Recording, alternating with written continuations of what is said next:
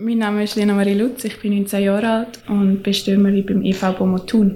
Mein Name ist Noemi Rinner, ich bin 20 und ich bin Stürmerin beim HC Lugano.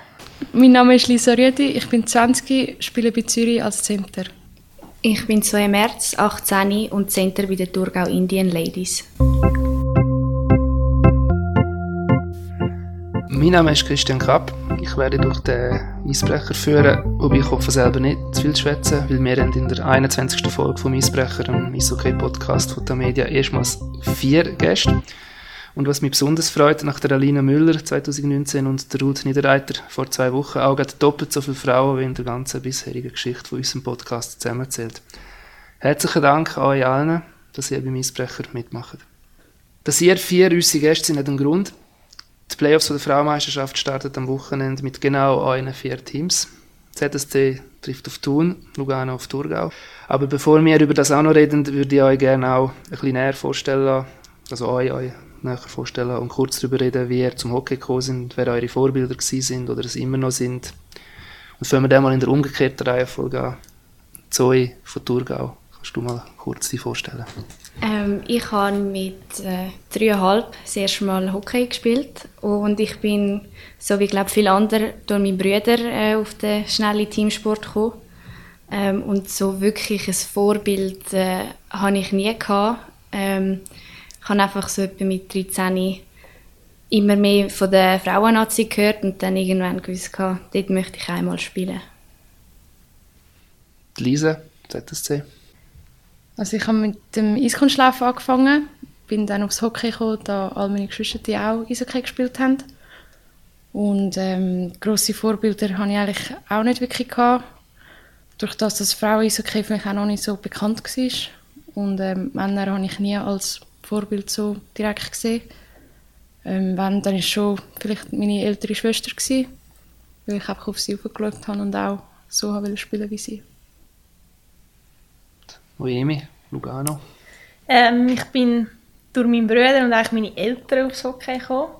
Ähm, mein Bruder hat angefangen bei Zug und ich bin ca. 60 und ich bin die Jüngste daheim und habe immer müssen, müssen mitgehen, weil meine Eltern Betreuer waren.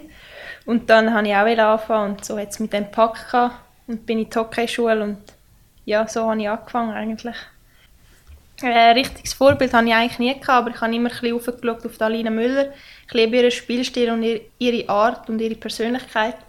Und äh, sie hat schon so viel erreicht im Frauenhockey und ja, das war immer ein bisschen das Ziel von mir oder immer noch das Ziel, um mal dort zu kommen, wo sie ist.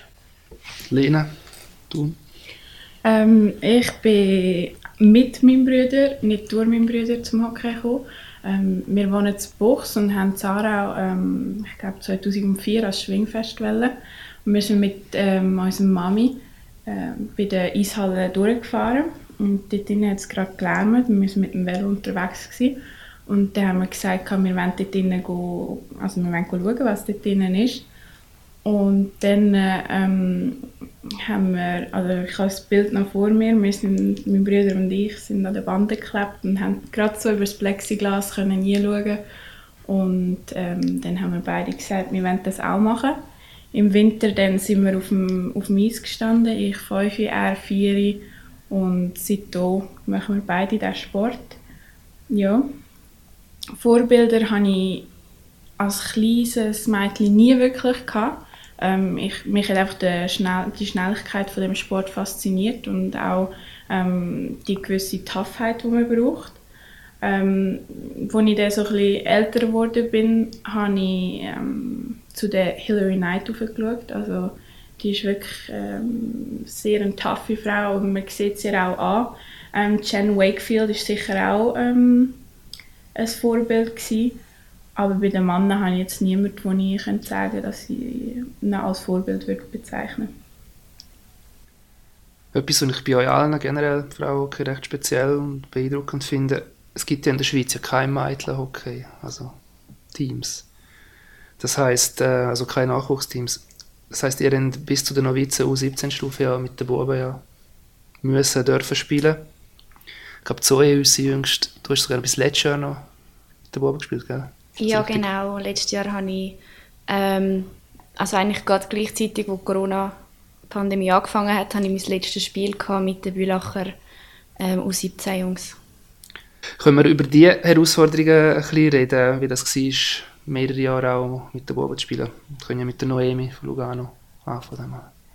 Ja, ich denke, es war eben schon, schon normal, gewesen, dass wir mit den Buben gestartet haben. Wir sind dort in die Hockeyschule und nachher haben wir, also wir haben die Chance bekommen als Mädchen. Bei mir war es noch recht eine lange Geschichte. Gewesen. Die EVZ war nicht so begeistert von Frauenhockey oder von Frauen allgemein. Und ich bin dann die Erste, die es aufgenommen haben in der Hockeyschule.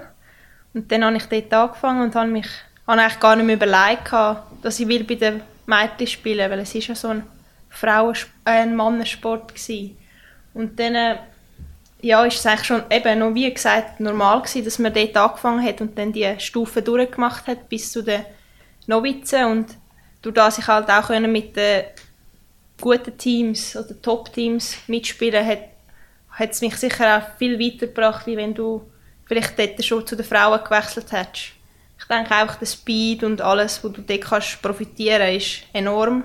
Und das hat mich dorthin gebracht, wo ich jetzt bin. War das für dich, Lisa? Ähm, ich muss sagen, ich habe es enorm genossen mit den Jungs. Also für mich war es eigentlich bis heute auch noch die beste Zeit gewesen, wo ich ähm, 14, 15 mit den Jungs spielen Im Sinne von, ich habe sicher viel profitiert auf Mies, aber auch sicher neben dem Mies. Ich habe, meine Persönlichkeit ist sicher aufgrund vom Eishockey mit den Jungs ähm, gewachsen und stärker geworden. Also ich habe sicher, sage jetzt mal, schwierigere Zeiten und auch einfach wirklich meine besten Zeiten können dort erleben.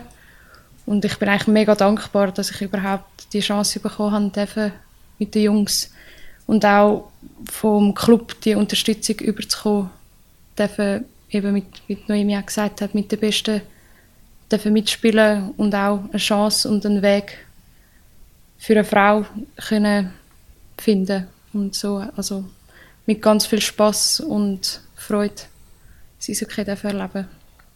Ist für dich auch nur mehr oder weniger positiv gewesen, Lena? Ähm, durchaus. Also ich finde, man kann sehr, sehr viel profitieren ähm, durch den Umgang ähm, nur mit Männern. Es ist viel, also man muss sehr viel einstecken, das muss man erwähnen. Aber man profitiert auch, wie es Lisa und Noemi gesagt haben. Das ist wirklich, ähm, man wird tougher, man lernt mit dieser Situation umzugehen und ähm, die hilft einem sicher auch im späteren Leben. Also ich finde es wirklich positiv. Oft ist man ja auch das einzige Mädchen im ganzen Team. Hast du das auch so erlebt? Zoe? Ja, das hatte ich mehrmals gehabt und dort lernt man sehr viel, vor allem auch, ähm, wie man auskommt, wenn man so ein auf sich alleine gestellt ist. Klar, man hat immer ähm, ein Team, aber es ist ein anderer Umgang wie nur mit Frauen. Das heißt, ähm, man überlegt sich vielleicht mehr, ähm, wie dass man die Jungs anspricht, wie dass man sie erreicht und halt auch ähm, man muss viel mehr machen, um akzeptiert werden. So habe ich es zumindest erlebt und äh, es ist einfach nochmal mehr aus sich herausgekommen, wenn man möchte dazugehören und ähm, ganz einen normalen Umgang mit den Jungs haben. Hat jemand von euch Situationen auch erlebt, wo ihr euch gewünscht hättet, dass man eine Mädchenteams hat?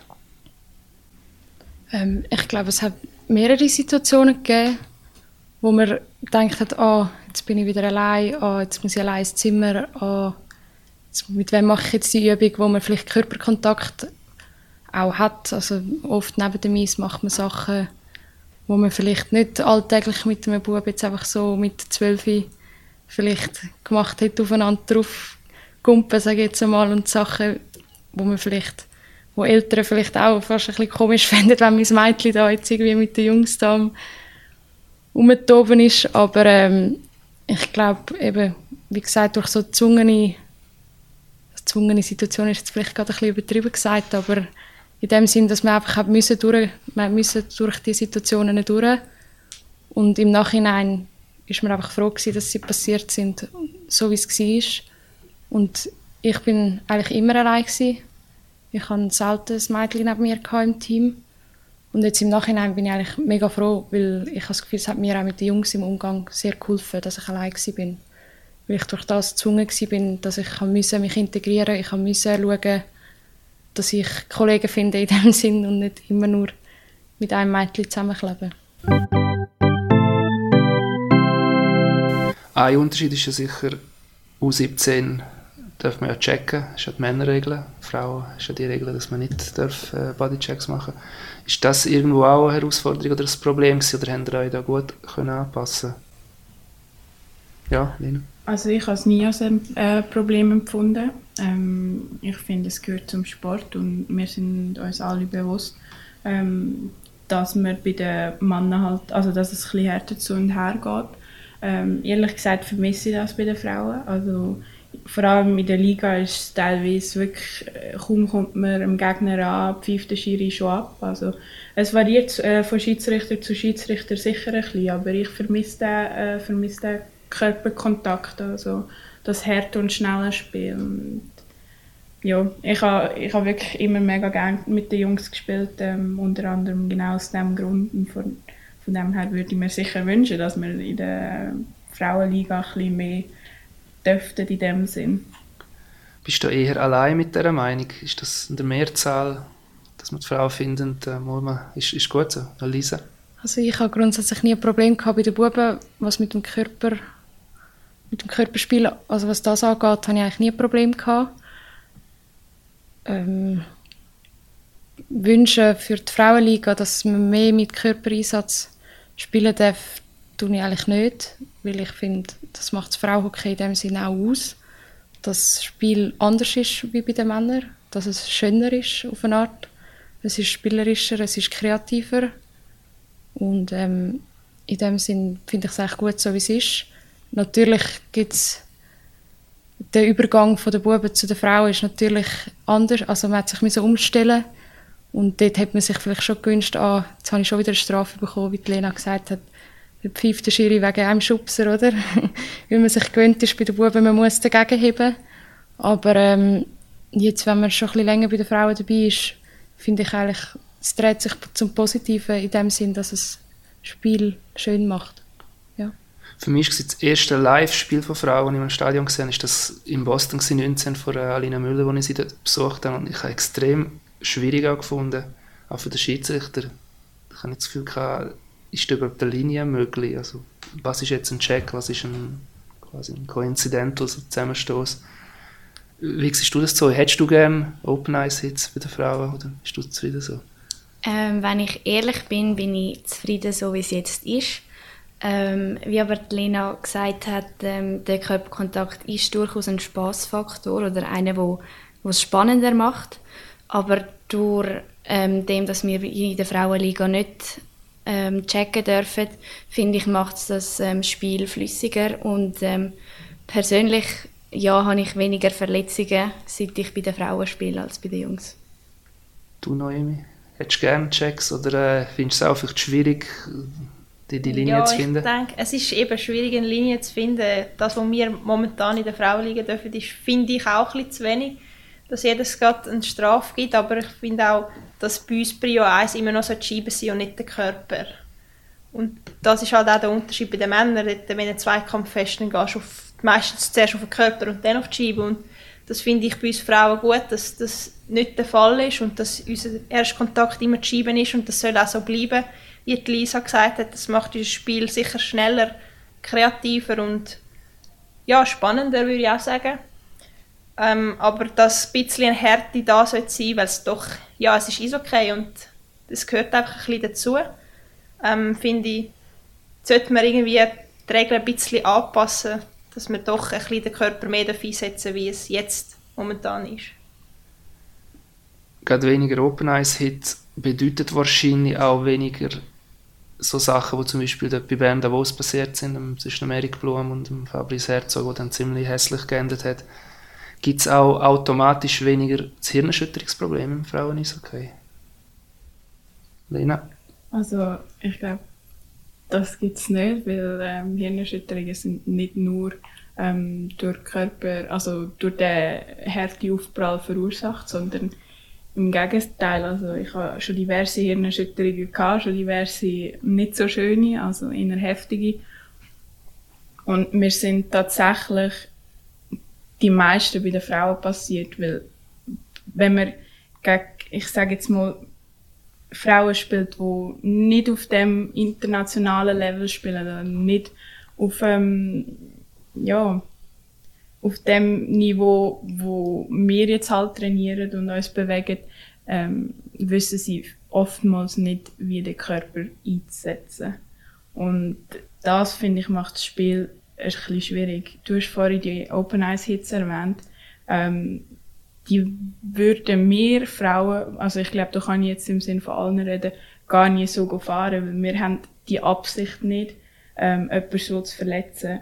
Ich habe mit dem Körperspiel ähm, inner die Battles an der Bande gemeint, wo halt wirklich sehr schnell abpfiffen wird, wenn man einander ankommt oder, ja, das finde ich ein bisschen schade, aber so die Open Eyes Hits, die finde ich auch nicht so, also, die finde ich eher unnötig passieren dann bei euch Hirnerschütterungen eher, wenn man in die Bande gestoßen wird, also so mit Angeleiten oder mit unbeabsichtigt durchfahren durch den Kopf? Was sind bei euch denn mit Hauptgründe, dass so Sachen passieren? Ja, Lena? Erfahrungsgemäß sind die unabsichtlichen Fouls, sage ich jetzt mal, ähm, dort, wo, wo vielleicht der Goalie noch den Stock raus hat, man geht drüber, der Defense schöpft einem noch dazu und der Vollhahn in die Bande oder auch sonst, also so die Gewollte, wie du vorhin gesagt hast, ähm, zum Beispiel der Fabrice Herzog und der Erik Blum, oder ja, ob es jetzt gewollt war oder nicht, aber das passiert bei uns weniger. Also es kann mal passieren, aber der mehr, weil man keine Körperspannung mehr hat. Weil bei den Frauen hat man die eine Sekunde mehr Zeit. Und ja, wenn man dann nicht mehr gefasst ist und dann hinausgeht, dann ist es auf eigenes Verschulden. Ja, ich glaube, der Unterschied von den Buben zu den Frauen, wir kennen den alle. Ich zum Beispiel hatte Hirnerschütterungen bei den Buben, weil ich gecheckt worden bin, Open Eyes Hit, weil man vielleicht nicht genug vorsichtig war. Und ähm, bei den Frauen denke ich, ist es schon eher der Zufallsfaktor, weil eine grad, oder man selber nicht gleich schaut, weil man weiß, es darf nicht gecheckt werden. Dann tut man auch weniger aktiv darauf schauen, ob man gecheckt wird. Und dann, wenn dann mal eine kommt, ist es umso gefährlicher eigentlich, weil man dann nicht gefasst ist und dann auch eben genau wie Lena gesagt hat, Körperstand, äh, Entschuldigung, Körperspannung nicht stimmt, genau. Also vorsichtig müssen genau gleich sein an Frau, okay. Das keep your head up, wo man sagt, das gilt glaube genau gleich, oder? Widerspricht da niemand. Nur zum ganz kurz noch auf den vorigen Punkt zurückkommen mit den Mädchen-Teams wie oft erleben ihr das? Ich weiß nur aus eigener Erfahrung, ich einen Kollegen auf Mädchenkeit, der gerne Hockey gespielt hätte und das hat sie genau abgehalten, sie hat nicht in ein Bubenteam gehen. Hören dir das so Sachen auch oder ist das eher die Ausnahme? Weil eigentlich gehen ja recht viele Mädchen also am Hockey ja verloren, wenn du ja nur bei Bubenteams kannst mitspielen. Zoe, hast du da irgendein Beispiel oder? Mm, ein Beispiel nicht wirklich. Ich finde, für den grössten Teil ist es ähm, einfach normal, dass man mit den Jungs anfängt. Und ich habe auch das Gefühl, jetzt mit der Zeit gibt es immer mehr Teams für junge Mädchen, die nur junge Mädchen sind. Das ist dann zwar nicht auf, auf einem Niveau wie, wie ein junges Team, aber einfach mal, dass, dass die jungen Mädchen in Kontakt kommen mit dem Sport und so dann auch bleiben und ähm, mit diesen jungen Teams dann ja, die Freude am Hockey finden und so dann wahrscheinlich denken, wenn sie älter sind, ja, ähm, fürs Hockey machen sie es jetzt, dass sie gleich zu den Jungs gehen, ähm, so vielleicht überzogen werden und dann mit dem Ziel, dass später mal in ein Frauenteam kommen. Wie Zoe gesagt hat, es gibt jetzt immer mehr Anlässe, wo wirklich nur Frauen, kleine Mädchen dürfen miteinander spielen und ich denke, da hat der Verband sicher einen Schritt in die richtige Richtung gemacht, um eben auch die Mädchen zu inspirieren von diesen anderen Mädchen, wo es doch, es gibt immer mehr, habe ich das Gefühl. Und das zu sehen, ist sicher schön. Auch Flora Schelling hat einmal so einen Girls Hockey Day gemacht und dort hast du auch immer wieder gesehen, es gibt wirklich Mädchen, die doch noch bei den Jungs spielen und ich habe das Gefühl, sehr viele Kleine auch, die anfangen und vielleicht dann den Schritt wirklich auch machen durch die ähm, Turniere oder Anlässe, die es dann auch gibt. Ich glaube, man kann eher sagen, dass Frauen in der Pubertät vielleicht im Hockey verloren gehen, weil ich glaube, in der Kindheit ist es, ob du Mädchen, Bub bist, bei mir zumindest nicht wirklich das Problem gewesen, als ich klein war. Das Problem ist eigentlich erst richtig gekommen, als wir in die Pubertät kamen. Buben sind ein bisschen anstrengend geworden. Und ähm, ja, ich glaube, dort gehen sicher gute Spielerinnen verloren, in dem Sinn, wo vielleicht mental zu wenig stark sind, um das Ganze durchzustehen. Das glaube ich schon, ja. Lena? Ich, ich finde, es könnte auch ähm, ein grosser Schritt von der ähm, Club selber gemacht werden, indem dass sie einfach den Mädchen die Chance geben, ähm, sich nach den Trainings, nach dem Spiel ähm, in einer Garderobe zu duschen oder auch einfach ähm, sie wirklich schauen, dass sie bei den Teams, also bei den Buben integriert werden. Weil das war bei mir so ein das Problem. Gewesen. Ich musste immer selber müssen schauen, nach dem Spiel, wo kann ich duschen, wo kann ich äh, mich umziehen und so. Und wenn man dort ein bisschen würde schauen und wirklich ähm, Mädchen eine Anlaufstelle hätten, wenn nicht, etwas nicht gut wäre, dann wäre sicher schon vielen viel geholfen. Also vor allem jetzt so in den weniger grossen Clubs. Sind Frauen quasi ein ein Anhängsel in dem Sinn an vielen Orten? Also so quasi, ja, dürfen schon mitmachen, aber äh, ja, schauend hinter zurecht. Alle möchten etwas sagen. Lisa? Anhängsel finde ich eigentlich gar nicht, weil, also meiner Erfahrung nach, ich, man, eben, man hört sehr viel Diverses, verschiedene Geschichten, jedes Mädchen hat anders die Zeit erlebt, aber ähm, meiner Meinung nach, ich bin Zürich, bin sehr gut integriert worden. Jeder Trainer hat auf mich geschaut und ich glaube, ich eher, also ich bin eher bevorzugt worden als benachteiligt, in dem Sinn, dass ich ein Mädchen bin. Sie haben mich eher in Schutz genommen vor den Buben, als irgendwie links liegen lassen. Ähm, also meiner Erfahrung nach bei Zürich muss ich wirklich sagen, bin ich auch sehr dankbar, dass es so war. Natürlich, es muss immer in einem, in einem gewissen, gewissen Maß sein, weil ähm, sonst Buben merken das natürlich auch. Und dann kommt auch das, die Eifersucht oder das Nicht-Verständnis der Buben, dass das Mädchen bevorzugt wird in einer Sportart, wo vielleicht zu dieser Zeit noch keine Aussichten sind. Genau, das kommt immer ein bisschen aufs Team drauf an. Und was mir am geholfen hat, war, dass, dass es eigentlich jede Saison einen Wechsel gegeben hat. Das war immer wieder ein anderer Jahrgang. Gewesen. Und wenn es mal nicht, oder wenn ich mich mal ein bisschen als Anhängsel gefühlt habe, ähm, dann sind nachher bestimmt wieder andere Jahrgänge gekommen, dort, was dann genau nicht der Fall war. Und so, durch, durch so ein den Wechsel habe ich auch viel mehr dazugelernt und so ein gewusst, okay, jetzt mit dieser Gruppe muss ich mehr von mir aus machen, muss ich mehr Selbstinitiative zeigen und bei denen kann ich gut einfach mitgehen. Lisa, schon Ja, ich glaube, es kommt, also es, viel ist auch Selbstverantwortung. Als Frau, man muss sich selber ins Team hineinkämpfen. Natürlich ist es auf, de, auf eine Art unfair, dass wir vielleicht einen kleinen Nachteil haben, dass wir ein anderes Geschlecht haben und irgendwie anders angeschaut werden, aber auf eine Art ist es unsere Verantwortung gewesen, dass wir nicht als Anhängsel bezeichnet worden sind oder irgendwie so, ja. Ich glaube, da ist viel am Mädchen gelegen und die Art und Weise, wie man mit den Buben umgegangen ist oder wie man mit dem Coach seiner Meinung auch umgegangen ist.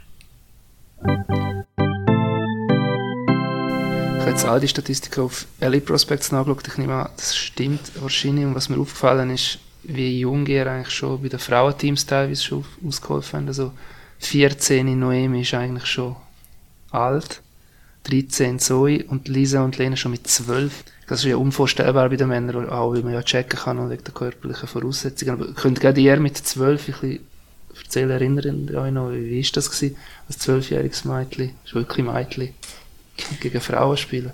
Oder ist das einfach normal? Also sind das einfach auch jüngere Teams? Es sind ja in der unteren Liga gewesen, muss man auch noch sagen. Es war ja keine National gewesen. Aber trotzdem, mhm. das, das klingt recht krass, finde ich. Also ich habe gerade in der National angefangen. Mit zwölf? Ja. Hast du schon? Okay. Ja. Ähm, also es ist sicher etwas anderes und ähm, man muss ein bisschen schauen, eben, wie man den Körper einsetzt. Ich habe immer Mühe gehabt, wenn ich dann wieder zurück bin zu den Buben, dass, ich, dass mir eben wie die Sekunde auf mich gefällt hat. ähm, wo ich bei den Frauen mehr Zeit hatte. Aber ähm, je mehr Spiele dass ich bei den Frauen und bei den Buben gleichzeitig gemacht habe, desto einfacher ist es mir auch gefallen. Ähm, es ist sicher auch eine Umstellung von der Rolle im Team. Ähm, bei den Buben bin ich immer eigentlich eine gewesen, wo, wo vorausgeht, wo die Jüngeren vor allem auch mitzieht und bei den Frauen bin ich dann immer die Jüngste gewesen. also ich bin sehr lange die Jüngste. Ähm, und dort äh, habe ich, ja, ich habe mich eigentlich nicht zurechtfinden, aber einfach, ja, es ist eine neue Situation gewesen, aber ich habe es eigentlich immer sehr genossen und ähm, die erfahreneren Spielerinnen haben mir sehr viel können mitgeben. Also ich finde es ähm, ein guter Punkt, wenn man, wenn man so früh darf mittrainieren was ich vielleicht ähm, jetzt jünger, jüngere Spielerinnen würde empfehlen, ähm, dass sie vielleicht nicht gerade von Anfang an mitspielen. Also trainieren würde ich mit 12 ähm, definitiv sagen, aber so mit 13, 14 finde ich es eigentlich ein gutes Alter, um auch mal in die Spielpraxis reinzukommen, weil ich finde, die Liga wird jetzt schon ähm, von Jahr zu Jahr besser und dann sind die jungen, also die unerfahreneren Spielerinnen einfach so ein bisschen, ja, vielleicht ein bisschen überfordert in dieser Situation. Aber das Training hat mir persönlich geholfen. Es denn bei dir, Lisa? Hast du selber auch entscheiden ich spiele schon mit 12 mit oder hat es einfach geheißen, du spielst fertig? Ähm, ja, ich mag mich eigentlich gar nicht so genau erinnern. Für mich war es sicher so, gewesen, ich habe in der Kek gespielt, in Küsnacht. Bei den Buben und bei den Frauen war das. Gewesen. Natürlich, bei mir war immer der Fokus bei den Buben. Gewesen. Für mich war Frauen immer einfach just for fun. Gewesen. Meine Schwester hat dort gespielt. Und ich habe es natürlich mega cool gefunden, mit ihren Kolleginnen und meiner Schwester zusammen zu spielen. Und ähm, ja, wie das genau abgelaufen ist, ob ich dort angefragt worden bin zum Spielen oder das kann ich jetzt gar nicht beantworten, aber ja, für mich war es eben, wie gesagt, Buben war für mich der Fokus gewesen.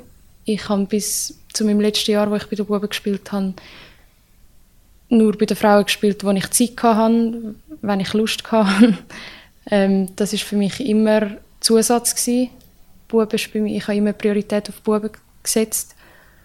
Und ähm, dass es so früh war, ja, das hat sicher mit dem zu tun gehabt, dass in der gleichen Eishalle alles passiert ist, dass zum Teil ähnliche Trainer sind oder Trainer, die sich kennt haben und dann kommt natürlich ins Gespräch, der ganze Club weiß, Lisa Rüdi von Zürich, die hat man kennt, oder? Natürlich, weil das einzige Mädchen irgendwie fünf Jahre war. Also also ich weiß jetzt nicht, ob ich das einzige Mädchen fünf Jahre war bei GCK, aber das ist sicher ein Thema, das halt einfach auffällt. Wenn ein Mädchen im Club dabei ist, dann fragt man sich auch, warum spielt sie nicht auch ein bisschen bei den Frauen mit? Und so ist es sicher schnell passiert. Wie war es bei dir? Du bist ja 13, also ein Jahr älter, aber du bist auch immer noch extrem jung. Kannst du dich noch erinnern? Ähm, es ist schon ein Zeitchen her, aber ähm, ja, ich mag mich eigentlich noch gut daran erinnern. Und ich habe bei Bassesdorf, das war im B, gewesen, äh, also immer noch im B, ähm, habe ich angefangen bei den Frauen und äh, bei mir war es gleich wie bei der Lisa, dass ich Priorität bei den Jungs hatte und eigentlich nur ähm, zu den Frauen gegangen bin, wenn ich mit den Jungs kein Training oder kein Spiel hatte. Und bei den Frauen ähm, konnte ich vor allem konsumieren im Sinne von ich konnte von ihren Erfahrungen können profitieren und da ich halt äh, die Jüngste war lang, hatte ich ähm, ein weniger so Druck gehabt, äh, im Sinne von ich habe wie so, ich bin die Jüngste und konnte mitgehen. Und dann, wenn ich zu den Jungs gekommen bin, musste ich so ein den Switch machen. Ähm, zum einen, jetzt muss ich wieder voll da sein und mich voll preisgeben, damit ich ähm, akzeptiert wird und auch ein Switch von wegen Körperspiel, das wir vorher schon angesprochen haben, so ein bisschen das zurückheben oder wenn ich zu den Frauen gekommen bin, okay, jetzt darf ich nicht checken, jetzt muss ich vielleicht eine Strafe verhindern und bei den Jungs, jetzt, jetzt kann ich wieder mehr rein.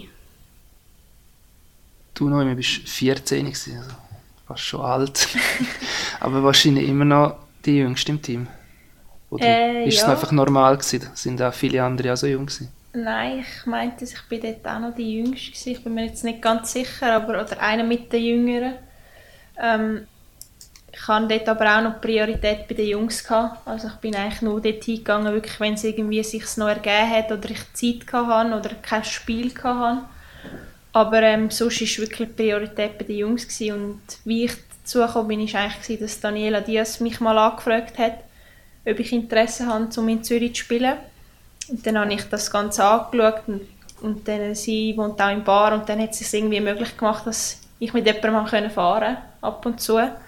Und durch das ist es dann auch gegangen, weil meine Eltern mich jetzt nicht jeden Tag auf Zürich fahren oder einfach die Trainings, die halt dort waren, wenn du spielen Und ähm, ja, dann hat sich das eigentlich so ergeben und dann habe ich es mal probiert, aber habe dann auch müssen zwei, dreimal zurückstehen und sagen, es geht nicht, es ist zu viel mit der Schule und mit den Jungs und allem. Weil dort eben, ja, bist du in der, bist noch in der Schule, ähm, musst lernen ähm, und auch eben Priorität ist bei den Jungs, dort hast du auch Training und dann ist es ja nicht immer gegangen, aber ich konnte eigentlich auch die Erfahrungen dort können sammeln. Ich meine, die älteren Spielerinnen hast du aufschauen und hast können sehen, wo sie sind und dorthin hast du auch wählen und ja, so war es immer ein eine Inspiration gewesen, um auch dorthin zu kommen und jetzt bin ich dort. Lisa? Ich glaube auch, der Austausch mit Frauen über das Eishockey war für mich etwas Neues bei den Frauen. Ich habe das nicht gekannt, dass andere in einer gleichen Situation stecken. Von wegen, man ist vielleicht einmal ein bisschen allein im Team oder man muss sich durchboxen. Und ich glaube, der Austausch mit anderen Mädchen hat eigentlich gut getan, dass man weiß, ich bin nicht die Einzige in dieser Situation. Und andere haben das auch erlebt, haben es auch durchgeboxt, sage ich einmal, und sind Nationalspielerinnen geworden, haben viele Sachen erleben ja, und das hat sicher, das ist auf eine Art sicher eine grosse Motivation gewesen, auch. Reden wir ein bisschen über die Aktualität. Ihr sind ja alle entweder schon Stammspielerinnen in der A-Nazi oder haben mindestens schon schnuppern dürfen, wie vor gut einer Woche in Romanshorn, wo ihr dreimal gegen Deutschland gespielt habt. Und wenn man Teil der Frauen-Nazi ist, heisst das ja auch, dass man während der Saison auch zweimal in Kam im OIM-Center trainiert mit dem Nazi-Coach Colin Muller. Ja, könnt ihr ein bisschen vom Alltag erzählen, von dem Aufwand, wenn man gleichzeitig Club ist und Nazi-Training auch noch mehrmals hat? Also das sind ja nicht nur Zusammenzüge, wo wir da reden, sondern ja permanent. Und dann gibt es ja auch noch Job, Schule nebenbei, was das alles bedeutet, wenn ihr das alles unter einen Hut bringen. Können wir wieder die Runde machen? Lena, du vielleicht anfangen? Ja, es ist ein enormer Aufwand. Also ich bin selber neu der Lehre, das heißt, ich habe ähm, die Doppelbelastung mit der Schule, Geschäft, wo man Leistung muss bringen muss, im OIM, wo, also ich bin drei Nachmittage dort, ähm, und äh, am Freitag noch, Freitag, Samstag, Sonntag, wo man in Thun ist, ist auch nicht gerade um die Ecke von die Also es ist sicher ein sehr, sehr grosser Aufwand. Noemi? Äh, ja, ich denke, bei mir ist es auch sehr speziell und es, hat auch, es ist auch ein grosser Aufwand, aber man macht es mit Leidenschaft und Herz und ich bin auch drei Nachmittage im OIM. Ähm, arbeite 60 Prozent, bin ausgelernt und ähm, wohne zum Glück in Bar, wo es mir recht einfach macht. Das in Kam ist ja recht nah für mich. Aber dann auch am Wochenende, eben Freitag, Mittag, Nachmittag fahre ich auf Lugano, bin dann das ganze Wochenende unten und dann am Montag geht es wieder von vorne los. Also Freizeit haben wir eigentlich in dem Sinn nicht, aber eben, es ist unser Hobby, unsere Leidenschaft, die wir ähm, von Herzen gerne machen und für das investiert man gerne eigentlich sein Leben mo momentan in das hinein. Ist bei dir auch nicht gross anders schließen, ich habe viel Freizeit nebenbei. Ähm, aktuell muss ich sagen, ähm, habe ich eigentlich sehr viel Freizeit. Okay. Ähm, weil ich ein Zwischenjahr mache. Ich habe letztes Jahr meine Matur abgeschlossen und habe ähm, schulisch nicht viel zu tun, bis gar nicht. und ähm, ja, also ich muss sagen, ich ziehe den Hut vor jedem, der nebendran noch irgendwie mit Noemi 60% arbeitet. Ich könnte es mir ehrlich gesagt jetzt in, dem, in meiner Situation gar nicht vorstellen. Ähm, natürlich in meiner Vergangenheit, man sagt, man redet immer von dieser Doppelbe Doppelbelastung Schule, Hockey. Und ich glaube, wir als Frauen haben vielleicht in dem Sinne auch eine Dreifachbelastung. Manchmal die Jungen, die noch mit den Buben spielen, genau, wenn man spielt bei den Frauen, man spielt bei den Buben, die Schule, also man spürt Druck in, jeder, also in jedem Ecke eigentlich. Man muss bei der Schule leisten, weil Frauen haben momentan noch keine Aussicht auf irgendwie Geld verdienen fürs Leben.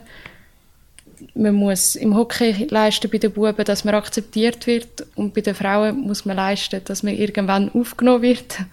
Und ähm, ja, das kenne ich sicher von der Vergangenheit.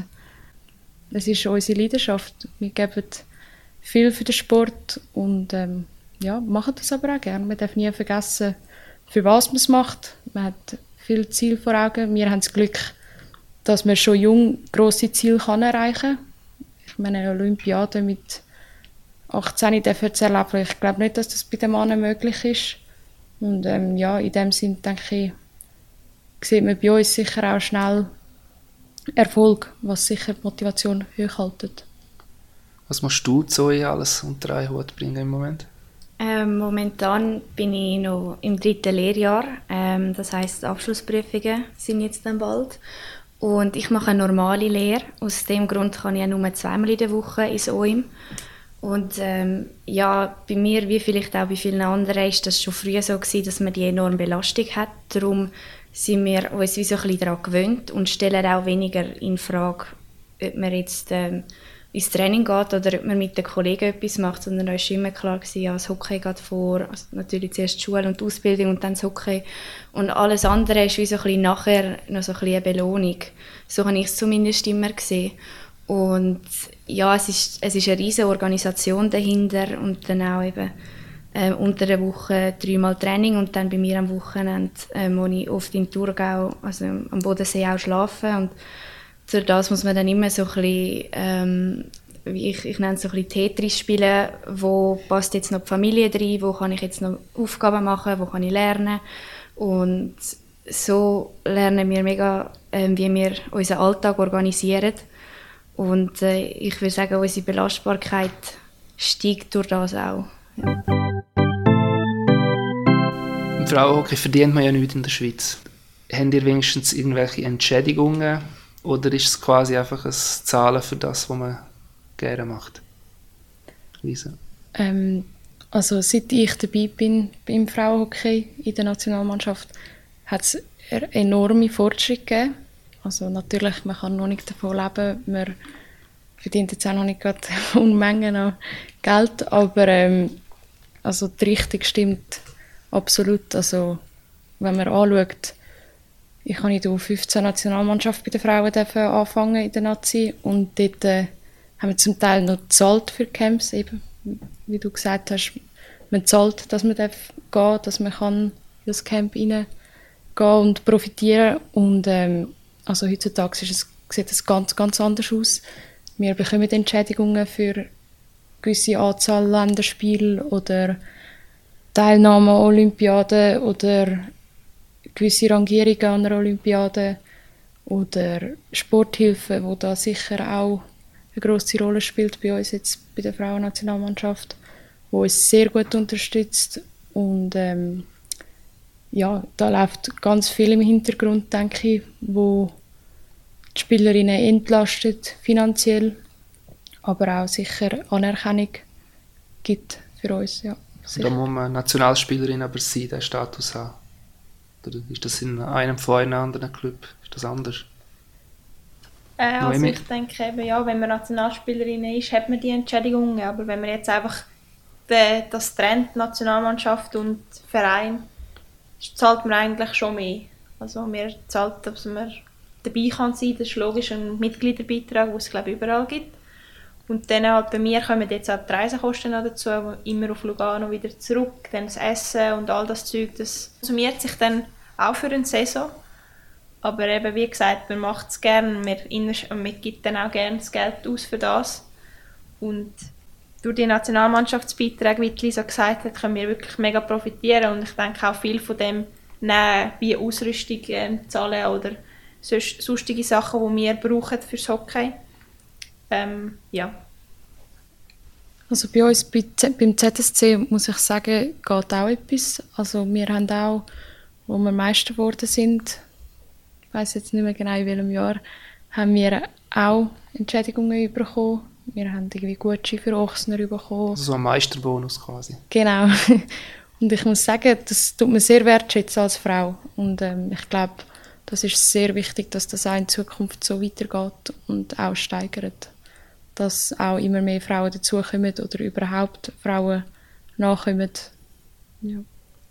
Es trifft ja fast auf die meisten von euch zu, dass ihr, es gibt oft Wochen, wo ihr nur einmal eigentlich bei eurem Team sind und auch wieder in eurem sind. Das trifft auch auf die zu, Zoe, oder? Ja, genau. Und Vermisst ist nicht auch das Teamgefühl, das man bei den Männern hat, wo man sich fast täglich sieht? Das ist dann vielleicht das andere Extrem, aber dass zum Beispiel du deine Teamkolleginnen je nachdem nur einmal im Training und einmal am Match am Wochenende siehst, das Feeling, das, das enge Teamfeeling, vermisst du das nicht auch mal? Mm, Vermissen nicht wirklich. Ähm, es ist auch nicht wirklich ein Problem. Was ich einfach äh, ein bisschen speziell finde, ist, zum Teil trainiere ich mehr mit den Gegnerinnen, wie mit meinen eigenen Mitspielerinnen. Ähm, aber es ist gerade so ein bisschen der Wechsel und die Umstellung, was es auch spannender macht. Und ähm, ich finde, in Thurgau haben wir ein recht cooles Team. Darum ist es eigentlich nie ein Problem, um, ähm, mich wieder einzufinden dort, wenn wir nur einmal am Freitag trainieren. Und ja, es ist ähm, ein bisschen gewöhnungsbedürftig, aber ich habe jetzt nicht wirklich ein Problem damit. Also du trainierst öfter mit Gegnerinnen, weil die auch im OM dann sind, wo ihr euch Genau, also ja. mit dem gegnerischen Team, dass Ja, man das genau. noch falsch versteht. Und eine simple Frage, was ist cooler im Frauenhockey als bei den Männern? Wir sind cooler. Das unterschreiben alle. Weiß ich nicht. Nein, also ich muss sagen, Lisa, ja. Wenn wir cooler sind, weiß ich nicht. ich glaube, bei den Frauen ist es vieles andere Problem. Also ich glaube, bei den Buben, es gibt wenig Klatsch und Tratsch, sage ich jetzt in dem Sinn. Es wird offen diskutiert, wenn es ein Problem gibt. Bei den Frauen ist sicher sehr viel hindurch, auch wenn es die meisten mühsam finden, ist es sicher ein grosses Problem bei den Frauen, dass es einfach immer ja, Frauen, wie es halt so sind. ich glaube, man kann sich das ein bisschen vorstellen, wenn 20 Frauen auf einem Haufen zusammen sind. Es ist schwierig, es gibt Probleme oder ja, Sachen, die man dann eben nicht direkt anspricht, wo Buben vielleicht ein Witzchen drüber reissen. Ja, da sind wir Frauen vielleicht eben ein bisschen weniger cool, glaube ich. Der Vollprofitraum vom Verdienen im Frauenhockey ist eher unrealistisch. Kann man so glaub, für alle so unterschreiben. Gibt es den Traum trotzdem, dass das irgendwann noch während eurer Karriere möglich ist? Oder man anders fragt, was wäre für euch das Höchste, was ihr erreichen könntet im Frauenhockey? Können wir wieder so eine Runde machen? Zoe, Ich glaube, äh, wenn es in näherer Zukunft nicht in der Schweiz möglich ist, was ich das Gefühl habe, was ist, ähm, eben eine Profiliga. Und durch das ist das Höchste, was wir erreichen können, wahrscheinlich im Ausland, äh, jetzt vor allem Schweden oder USA, spielen und dort dann auch Geld verdienen. Ähm, so wie es jetzt ist, ist, dass man dort eigentlich auch äh, einen Job braucht, um wirklich genug zu verdienen, damit man davon auch leben kann ähm, nach der Karriere. Aber ich denke, so momentan ins Ausland gehen, hast du das Ziel?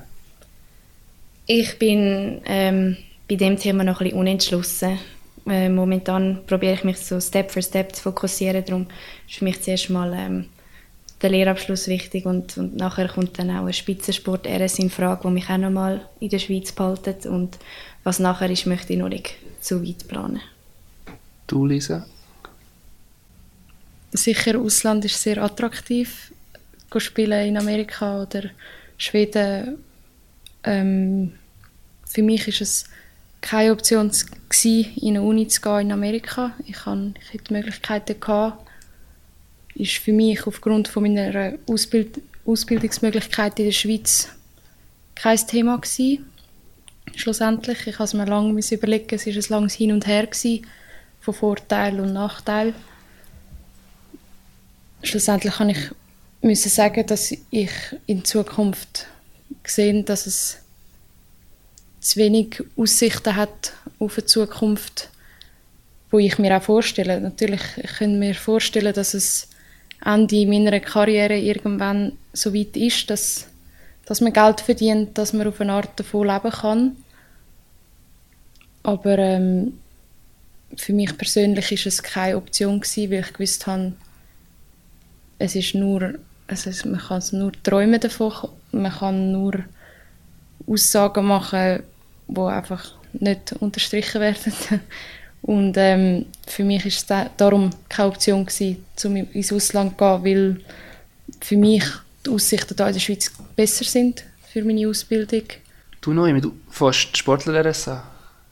Ja, Der geht vier Jahre, ist das richtig? ja genau. Das heißt, hat sich Ausland sowieso hat sich erledigt mit dem Thema, oder? Äh, nein, eigentlich nicht, weil das hat eigentlich nichts gross miteinander zu tun, weil wir im Sommer eh immer in der Schweiz sind, auch wenn man jetzt in Amerika spielt oder in Schweden spielt.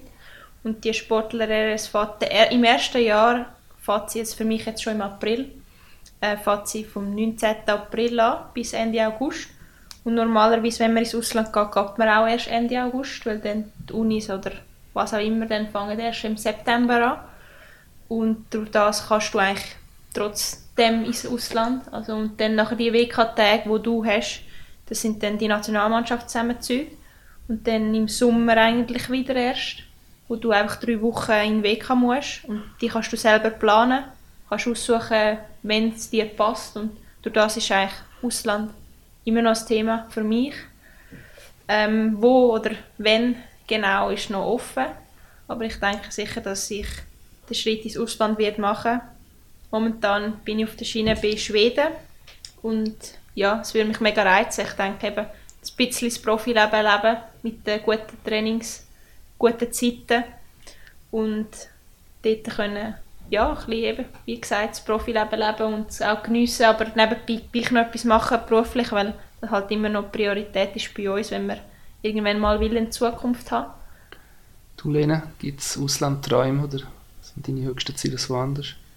Nein, mich ähm, zieht es definitiv in die Ferne. Also, die Schweiz ist schön, aber ähm, ich bin seit klein auf wirklich immer sehr gerne im Ausland gewesen. und ähm, träume auch im Ausland, also träume auch davon, im Ausland zu spielen. Ähm, mich behalten jetzt auch noch die Lehre wie so in diesem Jahr in der Schweiz. Also, ähm, ich muss auch noch die, äh, meine Lehrabschlussprüfungen sauber absolvieren. Und dann ähm, habe ich auch im Sinn, sportler zu machen. Und ähm, nach der, das wäre im August 2022, würde ich eigentlich schon sehr gerne im Ausland spielen. Es gibt ja eigentlich Schweden oder Nordamerika, oder? Viel, Mhm. viel mehr gibt es ja Ja. nicht als Ausland. Hast du dort schon Gedanken gemacht, oder? Ähm, in Schweden ist es so ein bisschen einfacher, würde ich sagen, zum sich nicht müssen für eine ewig lange Zeit verpflichten in Amerika. Wenn man dort ein Stipendium kriegt und einen Uniplatz kriegt, dann ist man für vier Jahre verpflichtet, je nach Studiengang. Und dann, ja, mit dem habe ich noch so ein bisschen Mühe, aber das ist noch, also ist noch weit in der Zukunft. Da würde ich sicher noch Entscheidungen können fällen Lisa? Ich glaube, ich muss noch hinzufügen, dass für mich die Entscheidung auch getroffen worden ist, nicht ins Ausland zu gehen, ähm, aufgrund vom OIM und diesen Möglichkeiten den guten Trainings. Ich habe gesehen, ich kann auch in der Schweiz einen Weg finden, um eine gute Ausbildung zu machen und können meinen Traum von einer Olympiade zu spielen noch können erreichen und darum ist es für mich dann auch erledigt gewesen, das Thema Ausland. Sonst wäre es natürlich auch ganz, also es hätte anders ausgesehen, hätte ich nicht die Möglichkeit an Training und Spiel gehabt, dann wäre natürlich Ausland immer noch sehr interessant für mich. Kommen wir jetzt zum Schluss noch kurz gleich auf die aktuelle Saison noch sprechen. Bei den Männern ist es ja drunter und drüber gegangen mit Spielverschiebungen, Match ohne Zuschauer, viele Corona-Fälle. Die Frauenmeisterschaft hat man gegen uns eigentlich nicht gross etwas gehört. Wie habt ihr die Saison erlebt? Inwieweit war die spezieller als sonst? Oder ist die für euch, weil es halt weniger Zuschauer gibt, überhaupt spezieller gewesen? Ja, es war definitiv ähm, spezieller. Gewesen. Also wir hatten ja auch ähm, Saisonunterbrüche und sehr viele Spielverschiebungen. Gehabt. Mit der Nationalmannschaft haben wir diverse Zusammenzüge nicht können, ähm, durchführen ähm, Zuschauer auch. Wir haben zwar nicht so viel wie die Männer, aber man merkt schon. Also, es kommen auch bei uns Leute schauen, leider eben nicht so viel, aber ähm, ja, jetzt so in einer ganz leeren Halle zu spielen, ist dann schon es ist mega, dass, dass wir überhaupt dürfen spielen aber das Feeling ist gleich ein bisschen anders. Ähm, und ja, ich bin eigentlich einfach nur dankbar, dass wir spielen. Ist für dich Zoe? Das Ähm? Ja, halt einfach die Zuschauer, die nicht mehr sind und so ein überall die Hygienemaßnahmen. Aber ich glaube, das ist so ein das kleinste Übel. Ähm, vor allem auch im Vergleich zu Kolleginnen, die ich jetzt gerade aus der Lehre kenne. Ähm, ich bin mega froh, dass wir noch Hockey spielen dürfen, weil so habe ich wenigstens einen Ausgleich. Ich glaube, wenn wir das nicht mehr dürften, dann ja, wüsste ich nicht mehr, was machen. Ähm, darum, so, also jetzt mega gross ähm, einen Unterschied hat es bei, bei mir persönlich jetzt nicht gemacht. Lisa? Ähm, ich muss sagen, ich habe die Saison als sehr speziell wahrgenommen. Natürlich habe ich mega Freude. Für mich wäre das Jahr ganz anders gewesen ohne Eishockey. Ich hätte mir etwas ganz Neues müssen suchen aber ähm, andererseits habe ich gemerkt, dass unsere Liga noch nicht gleich professionell ist wie Männer und das habe ich das Jahr Besonderes gemerkt. Weil, ähm, wie du auch gesagt hast, bei den Männern, man gehört von Corona-Fällen, von Spielverschiebungen und, und, und. Und ich glaube, dort hat man einfach gemerkt, dass bei uns noch ein Loch an Professionalität hat. Sei es jetzt auch im Sinne von dieser Pandemie, man hat wenig Rücksicht genommen, find, meiner Meinung nach. Man hat nicht geschaut, dass alle Spielerinnen zu jedem Zeitpunkt so gut wie möglich geschützt sind. Natürlich, es ist Selbstverantwortung und jeder hat selber entschieden, wie viel Abstand man nimmt, wenn man Maske trägt und so weiter, ob man einen Test machen oder nicht. Aber ich glaube, da hat man einfach gemerkt, dass es noch nicht oder noch lange noch nicht so weit ist wie bei den Männern. Man hört von nichts, man hört von keinem Fall, man hört von keinen Spielverschiebungen. Natürlich, wir haben keine Zuschauer, wir haben auch sonst nicht so viele Zuschauer, aber ähm, ich glaube, man hat noch mal mehr gemerkt, dass Professionalität bei uns fehlt. Ich hätte noch als allerletzte Frage, noch eine fiese Frage. Warum wird euer Club Meister in Saison? Machen wir die umgekehrte Reihenfolge vor Quali. Tun. Nein, das können wir nicht. ich muss da zuerst mal Argument hören. es ist nicht lustig, wenn man mit der ersten anfängt und wenn ich denke, wenn man mit der vierten an. Hast du kein Argument? Mit, ja, nein, ich will noch nicht. Nein, ich muss zuerst hören. Wenn wir umkehren? Ja. Gut, dann Lisa, der Druck setzt. Tun wir jetzt den Druck. Überlegen? Also, Gut, ja, ja. schnell. Tun wir den Druck aber auf die erste platziert. Hm. Ähm, wir werden Meister, weil wir sehr ein freches Jungsteam sind. Gleichzeitig haben wir sehr viel Erfahrung in unserem Team. Wir haben Spielerinnen von Kanada, die in Colleges gespielt haben, die wissen, was es heisst, um einen Kübel zu spielen. Oder auch sicher Spielerinnen von der Schweiz, die wissen, wie es ist, Meister zu werden. Die den jungen Frechen ein bisschen zeigen können, wo es durchgeht. Und zeigen, wie es geht, zum Gewinnen. Wie verhindert das der Zweite? Noemi, Lugano? Wir werden Meister, weil wir sehr viele erfahrene Spielerinnen haben, aber auch doch junge Spielerinnen und ich glaube, der Mix aus dem Ganzen bringt uns als Meisterteam. Ähm, wir sind auch ein sehr kämpferisches Team, wir haben viel Talent im Team ähm, und ich denke einfach mit unserem Willen und Herzblut, das wir investieren und den Titel unbedingt wollen, holen wir den Kübel. Zoe, Thurgau. Wir werden Meister, weil äh, wir sind Newcomer, kommen mit äh, frischem Wind und wenn wir gemeinsam zusammenheben und, und äh, wir als Kämpferteam, wenn wir uns etwas im Kopf setzen, dann erreichen wir das auch, egal was es ist. Jetzt Lena, jetzt kannst du sagen, warum ihr Zürich schon in der ersten Runde rausschmeißen und nachher auch noch Thurgau oder Lugano schlagen.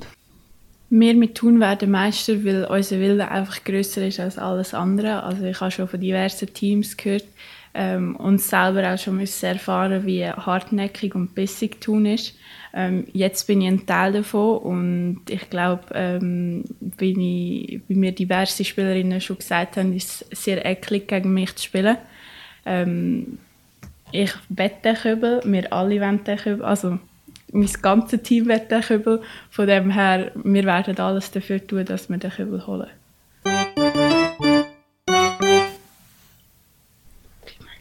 Kübel gesagt. ich habe selbst ich bin wirklich so Kübel, noch nie habe ich Kübel gesagt.